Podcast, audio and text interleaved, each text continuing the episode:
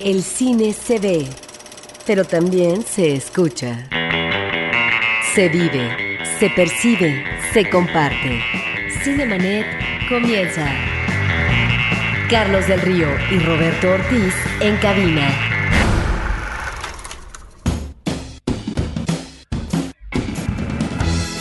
Para los pequeños cinéfilos de Cinemanet, tenemos playeras de la película Veritas, El Príncipe de la Verdad. Escribe a promociones.cinemanet.com.mx y llévate una linda prenda para presumir en fin de semana. Cine para príncipes y princesas, solo con Cinemanet.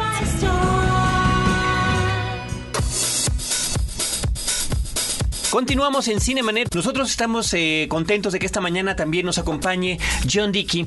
Él es el director de la película El Diablo y la Nota Roja, un documental que se exhibe en Docs DF. John, bienvenido. Muchas gracias por acompañarnos. ¿Qué tal? Muchas gracias a ustedes por la invitación. Y si te parece bien, vamos a arrancar primero con la información que tenemos de Docs DF para que eh, después platiquemos de lleno de aquí al final del programa acerca de tu película. Perfecto.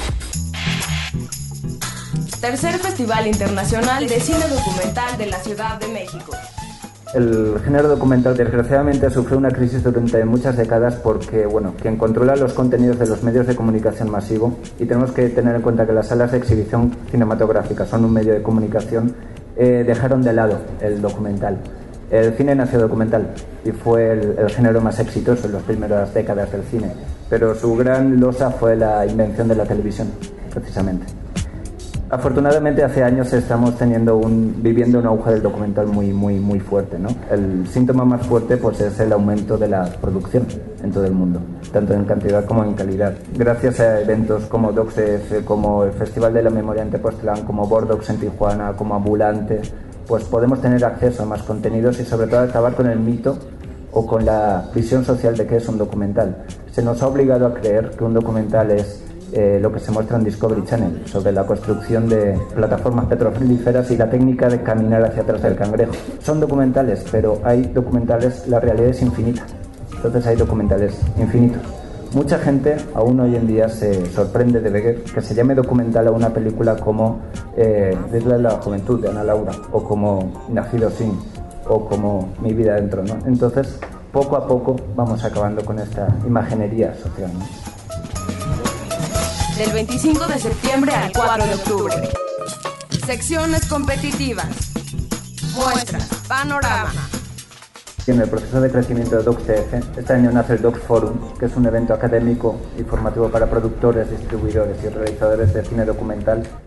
Este año, bueno, pues es muy importante resaltar que, aparte de la inauguración del Dr. Roman Gubern, van a estar con nosotros dos de las asociaciones de documentalistas más importantes del mundo. Ambas tienen su sede en Estados Unidos y nos van a acompañar durante todo el festival.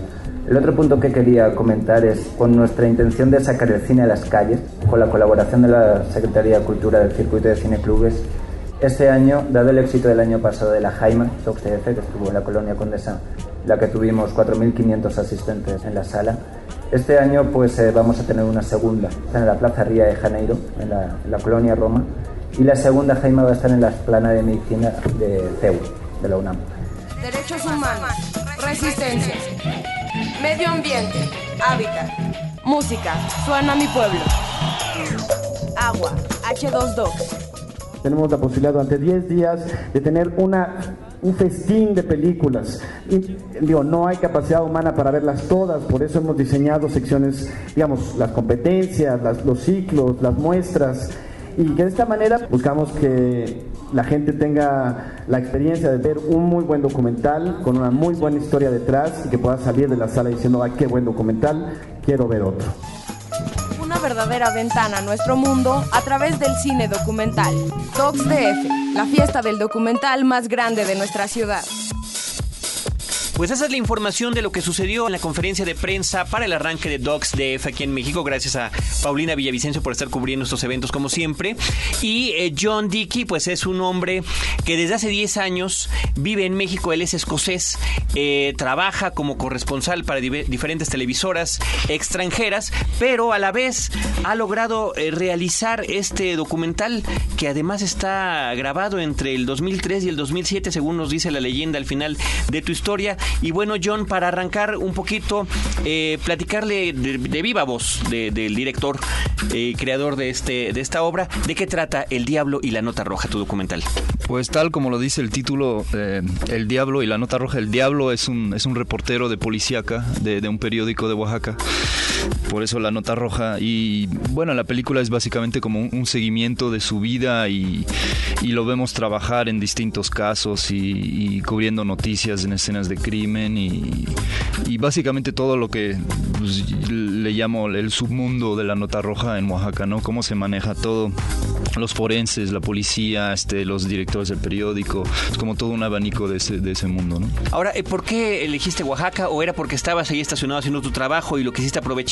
¿Cómo llegaste a esa conclusión? ¿Cómo encontraste a este personajazo que es el diablo, no? Sí, pues yo sí, ya estaba viviendo en Oaxaca y la verdad, eh, cuando llegué ya a la primera vez hace, digamos, 10, 12 años y vi en los periódicos y en los kioscos, veía esas imágenes, ¿no? Y esa sección policial anunciada como muy abiertamente, muy públicamente, y me impactó, la verdad, me impresionó porque es algo que no existe en mi país y me sorprendió que se dejaba pues hacer fotos en la morgue y ver este los accidentes y todo eso y mm, entonces por eso Oaxaca porque ya estaba ahí y más allá de eso creo que también en Oaxaca hay como una especie de, cultura y, actitud hacia la muerte muy particular no que sí existe en todo México pero creo que en Oaxaca es como eh, muy marcado y, y, la verdad pues sí por eso yo creo que está muy bien eh, hacerlo ahí por, por esa, esa cosa de la muerte y, por la, forma que manejan los medios en provincia. Creo que esa es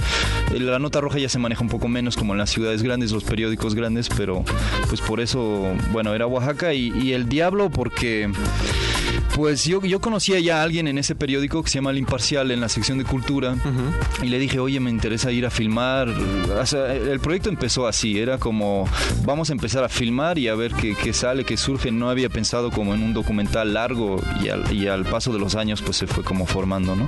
Y él me presentó con El Diablo y con otro reportero que se llama Chávez y ya empezamos a filmar, a filmar y, y, bueno, ya por fin pues se hizo la película, ¿no? Ahora, yo encuentro que aparte de este seguimiento que encontramos natural de lo que son eh, sus procuraciones para encontrar la nota del día, su entorno laboral físico inmediato con sus jefes de trabajo también, eh, su presencia en la familia con su esposa, su hijo, esta parte de intimidad, encontramos esta otra realidad que me parece la creación de su propio personaje, es decir, un hombre que está ahí trabajando de manera específica con una labor que debe de cubrir, pero que en algún momento eh, esta realidad alcanza, yo no sé si una, un eh, estatus mítico. ¿A qué me refiero? Cuando de repente escuchamos a la esposa decir, la muerte es su mujer sobre el diablo, o el diablo mismo que dice, el diablo es mi amante, o por ejemplo, él diciendo, la muerte es mi amante. La muerte, la muerte es mi amante, sí, eh, o él mismo diciendo, ellos, a propósito, de los lectores de la nota roja, ellos quieren ver del muerto hasta donde va escurriendo la sangre. Ahí estamos también ante un personaje que él mismo ha construido y que la lente de tu cámara está revelando. Y eso me parece eh, este plus, esta parte que vuelve más atractivo al diablo. Sí, total. Yo creo que había que retratar un poco él como persona y no solo como trabajador, ¿no? Entonces la idea era este, pues, pues sí, filmarlo en su casa, conocer su familia, este, pues los amigos que son básicamente los compañeros de trabajo, ¿no? Los demás reporteros. Y así se va construyendo un personaje que es lo que buscamos hacer cuando se hace un documental, ¿no? Es como llegar a, fondo de un personaje para que el público cuando, cuando está viendo la película lo va como entendiendo más, ¿no? Y creo que eso es algo que un documental a veces es, es, es, es muy importante como estar mucho tiempo con un sujeto, digamos, para llegar a conocerlo y que, que tenga confianza con el director y que, y que puede como desenvolverse como sinceramente ante la cámara y no estar como actuando o con pena o algo, ¿no? Entonces, bueno, yo la verdad como no conseguí nada de dinero para, para la película, pues por eso tardó mucho y, creo que al final hasta fue una ventaja. No, y les puedo decir que, que El Diablo es, ahora es un, muy buen amigo mío, lo veo mucho, hablamos mucho y, y como que llegó a ser como una relación más allá de lo que es como director sujeto. Ahora, detrás del exhibicionismo del personaje, porque lo hay, eh, hay eh, un manejo muy protagónico por parte de él al estar siendo eh, retratado por parte de la cámara, aprovecha para hablar de él, de sus, uh, en este caso, incursiones en el periodismo, pero también nos está revelando qué hay en el trasfondo de lo que es el trabajo de la nota roja, porque encontramos también, lamentablemente, esto que puede convertirse a partir de lo que es una instancia laboral en un uh, trabajo finalmente eh, de resultados arbitrarios. Me estoy refiriendo específicamente cuando, porque manejas tú a veces a manera como si fueran de capítulos, es decir, momentos de él eh, que cubrió de historias y demás, ¿no? Una nota que dice Romeo y Julieta asaltan camión urbano. Y ahí eh, la historia es diferente tal como maneja el encabezado y él en su redacción periodística. Y a lo mejor estamos hablando aquí de una afectación elemental a derechos humanos de un joven, a su desprestigio, a su información, etcétera. Lo que finalmente hay detrás de esa noticia de corte ampulosa que nos está hablando de una realidad terrible, ¿sí? Esa otra parte que obviamente eh, no se va a decir porque se gana en la espectacularidad, pero también esto que me parece muy interesante cuando eh, los mismos anunciantes están limitando la posibilidad de que aparezca un accidente en la empresa Coca-Cola o un accidente automovilístico de la línea ah, de automóviles móviles eh, de pasajeros ADO. ¿Por qué? Porque ellos están anunciando en el periódico El Imparcial y por supuesto, si sucede algo de su empresa o con la familia de alguno de los anunciantes, esto no se va a revelar. En ese sentido no podríamos estar hablando de un trabajo de la nota roja objetivo, sino en función de circunstancias presentes de acto inmediato. Sí, compromisos, digamos, ¿no? Compromisos publicitarios que, bueno, por eso ya no pueden este, publicar esa información. Yo creo que también los reporteros, ellos entregan sus notas y allá es el editor y los directores que deciden qué es lo que se, se va a publicar y, los, y las, las, cabeceras y los títulos, ¿no? Y, sí, el documental es un poco, para mí lo que me gusta, veo que la gente le gusta porque se ríen mucho. Es, es una comedia negra casi. Eso, eso te iba yo a decir, no puede uno estar evitando sonreír todo el tiempo ante la idiosincrasia, no nada más del diablo, sino de todos los personajes y de las situaciones como conforme se van dando, ¿no? El que llegue a una escena del crimen que se supone que ya está cerrada y de repente le dicen los policías, bueno, pásele, ¿no? Me imagino eh, como, como espectador de repente decimos, bueno, yo en CSI ayer vi que nadie se puede meter, ¿no? Ese tipo de cosas. Y este, y, o los propios lectores, ¿no? De repente vemos una plaza donde todo mundo está clavado en la nota roja, clientes, boleros, los propios eh, marchantes del mercado, en fin. No, bueno, yo leo la, la nota roja, dicen ellos, para enterarme si le pasó a alguien, algún, si le pasó algo a algún conocido, ¿no?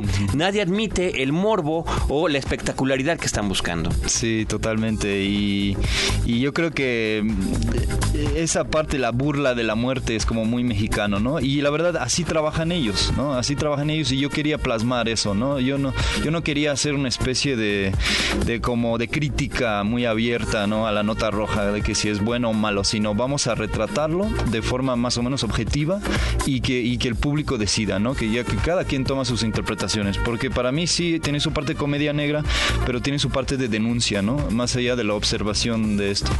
Entonces, bueno, y la verdad sí hay gente que me ha dicho, órale, pues yo este en México pues no, no pensaba en la nota roja de esa manera y quizás pues no está bien. Entonces si hace reflexionar a la gente pues más vale. Eh, John tu película ya ha sido exhibida en diferentes foros. Me parece que estuvo en el FICO sí. Eh, este mismo año. Eh, nos puedes decir dónde van a ser las próximas funciones dentro de Docs DF por un lado y por el otro pues el obsequio que has traído para nuestro público sí este sí ahorita está el festival de documentales en México que creo que se está consolidando bastante y apoyando un poco como la producción de documentales que es muy complicado en este país. Y este, El Diablo y la Nota Roja va a estar mañana domingo a las 6 de la tarde en el Centro Cultural de España, en, en el Zócalo. Y después el jueves de, de, la semana que viene, el jueves 2 de octubre, eh, a las 7 de la tarde de la noche en Cinemex Insurgentes. ¿no? Y sí, bueno, aprovecho para, para decir que aquí tengo este, tres DVDs de la película. Este, tenemos aquí tres DVDs que queremos regalar al público de, de Radio Horizonte, así que los primeros que llamen llaman, pues, pues bueno, no tengo el número acá, pero... 560-10802, 560-10802, y qué manera, qué fácil se los puso John Dick. Dijo, los primeros que hablo, dije, ¿alguna pregunta? No, no, no, ya estuvo. Los primeros que hablen, eh, casi, casi de propia mano. Bueno, si quieren hablar y, si quieren hablar o preguntarme algo, pues también. También, por supuesto. este, sí, aquí tenemos un obsequio. Oye, pues este, eh, realmente es interesante el trabajo del documentalista en el sentido que nos comentabas al inicio, ¿no? Tú vas con una intención de ver qué retratas, pero de repente, y eso nos, nos ha pasado a Roberto y a mí cuando platicamos con, con, los realizadores, parece que las historias los encuentran a ustedes, ¿no? Y obviamente no es, no es una casualidad, están ahí con el ojo crítico a la expectativa, pero cuando lo logran pescar y cuando se crea una conexión con un personaje principal al que vas a estar siguiendo como si fuera en su labor diaria, aunque fue una labor de cuatro años prácticamente, eh, en la que estuviste trabajando con este hombre el diablo, pues eh, nos da estos resultados que al, mismo tiempo nos da una sensación muy personal, porque finalmente como literalmente estamos viendo las cosas a través de tu ojo y de tu cámara, creo que hay otro camarógrafo nada más además eh, de ti en la película, sentimos también que ya lo conocemos a él. Sí, sí, pues es fundamental, ¿no? Como decía antes, yo creo tener esos personajes porque cuando uno está viendo una película se quiere relacionar con lo que estás viendo, con esa, con la personalidad, con la persona de esto, ¿no? Y, y sí, es, es generar esa relación y, y, ya vas, a, vas a hacer mejor tu trabajo, la verdad. O sea, la película va a salir mejor si tienes esa relación.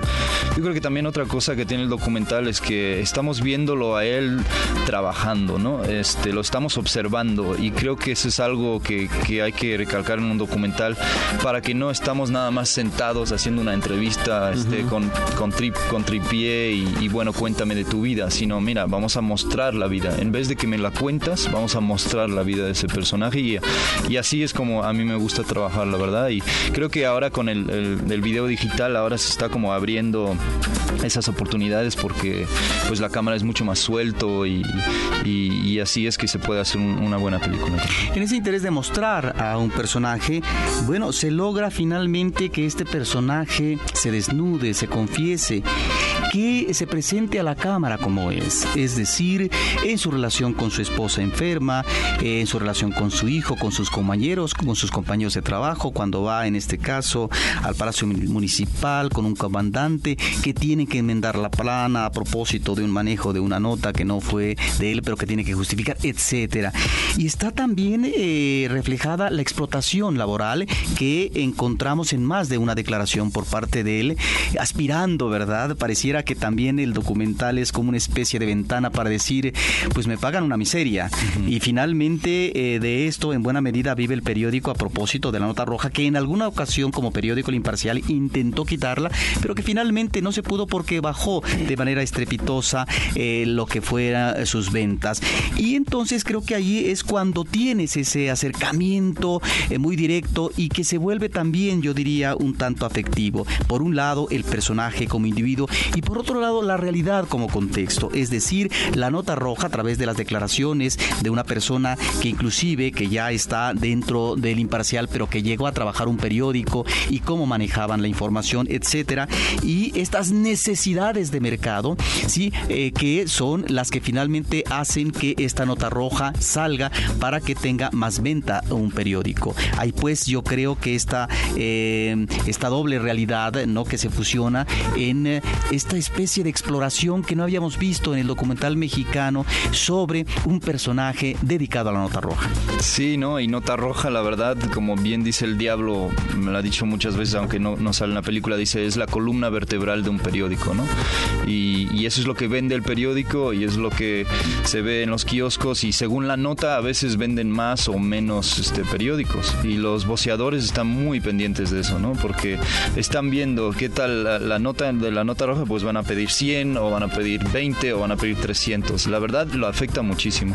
Y sí, el imparcial hizo como ese intento, ¿no? De, de quitarlo, pero pues la verdad, pues también ellos tienen un negocio y tienen que tienen este muchos empleados y quitando la nota roja les bajó las ventas de forma así drástica. Entonces, bueno, pues ellos están ellos están conscientes de lo que están haciendo, pero pues como casi casi no tienen no tienen opción. Y bien lo dice el editor en, el documental, dice es como un círculo vicioso, ¿no? De cuál fue el, primero si el huevo la gallina, no se sabe si es el público que lo pide o el periódico lo que, que lo está dando al público. Lo que es un hecho es que nadie lo admite. Eso, eso a mí me parece interesantísimo. Ni los lectores, ni eh, los eh, ni la gente del periódico, ¿no? Dicen, bueno, si no, usted la puede quitar. Sí. No, definitivamente. Es una, no, no tiene nada que ver con el resto del periódico. Eh, nos piden aquí en producción, John, que por favor otra vez digas cuándo, porque ya estamos a punto de concluir la emisión del día de hoy de Cinemanet.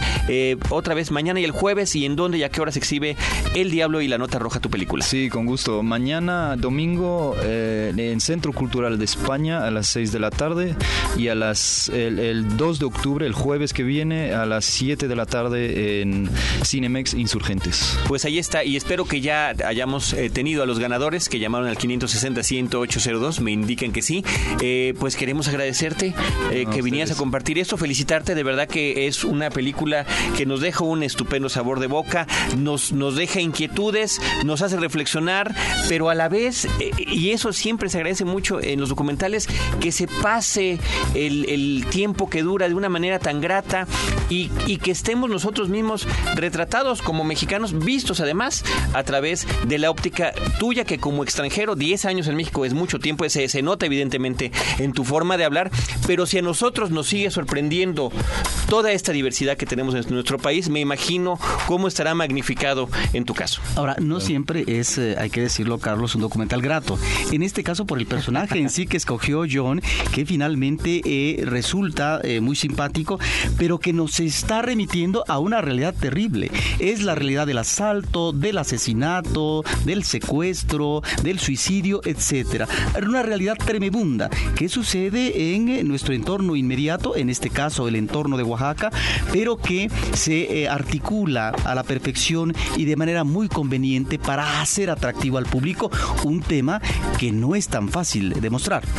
Pues felicitamos a los ganadores del, del DVD, Eduardo Méndez, Alejandro Murillo y Emiliano Ortiz. Felicidades a ti también, John. Muchas gracias por acompañarnos. No, muchísimas gracias a ustedes y bueno, les recuerdo que hay muchísimos más documentales en DocsDF y la verdad hay cosas muy buenas y ojalá puedan el documental y vayan a verlos. Ciertamente, www.docsdf.com es la página de este festival, es la tercera edición, así que estén ustedes al pendientes de la programación que allí viene completamente detallada. Nosotros les recordamos también página de internet donde tenemos la versión en podcast de este programa. Todos, todos y cada uno de los episodios anteriores y de nuestras entrevistas están allí.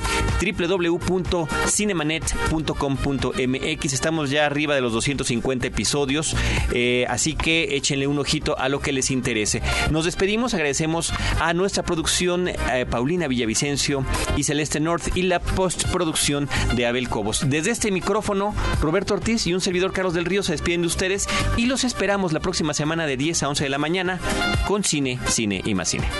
Los créditos ya están corriendo. Cinemanet se despide por el momento. Más en una semana. Vive cine en Cinemanet. Frecuencia cero. Digital Entertainment Network.